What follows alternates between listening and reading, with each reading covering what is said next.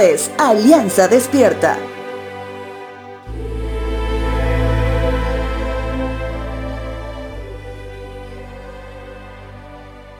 Esta semana pasada se hizo viral un video, al menos en las plataformas que comunican videos de manera vertical, a un hombre que mientras predicaba del Evangelio en las calles, recibe una bofetada de uno de los transeúntes. Por supuesto que quien hablaba de Cristo en un lugar público no se movió de su lugar y afirmó inmediatamente que a pesar que es duro, más bien ese momento difícil le anima a reconocer que debe seguir ahí y debe seguir predicando. Ahora te pregunto, ¿por qué se queda y sigue compartiendo de la palabra de Dios? El mundo posiblemente lo llamaría fanático. Algunos vecinos de la zona lo llamarían que es un agente de disturbios.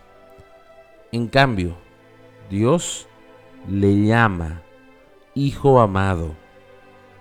Primer libro de Juan, capítulo 3, versos 11 al 15, dice lo siguiente.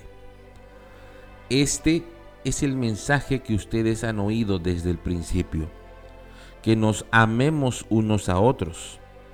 No debemos ser como Caín, quien pertenecía al maligno y mató a su hermano.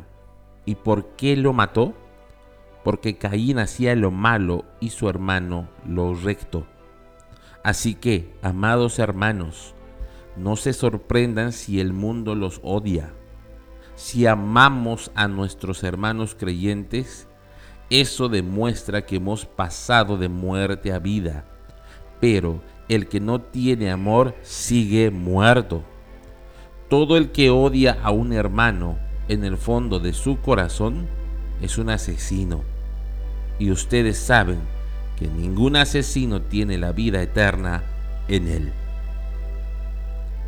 No te sorprendas, así como dice la palabra, no te sorprendas si el mundo te da muestras de que no te ama. Nosotros sigamos demostrando el amor redentor, el amor salvador que vino a reposar en cada creyente algo tan grande que es mucho para solo nosotros. Debemos compartir las buenas nuevas en todo tiempo, en todo lugar y en especial en este mes que empezamos diciembre. No dejemos de compartir el Evangelio a quienes nos rodean.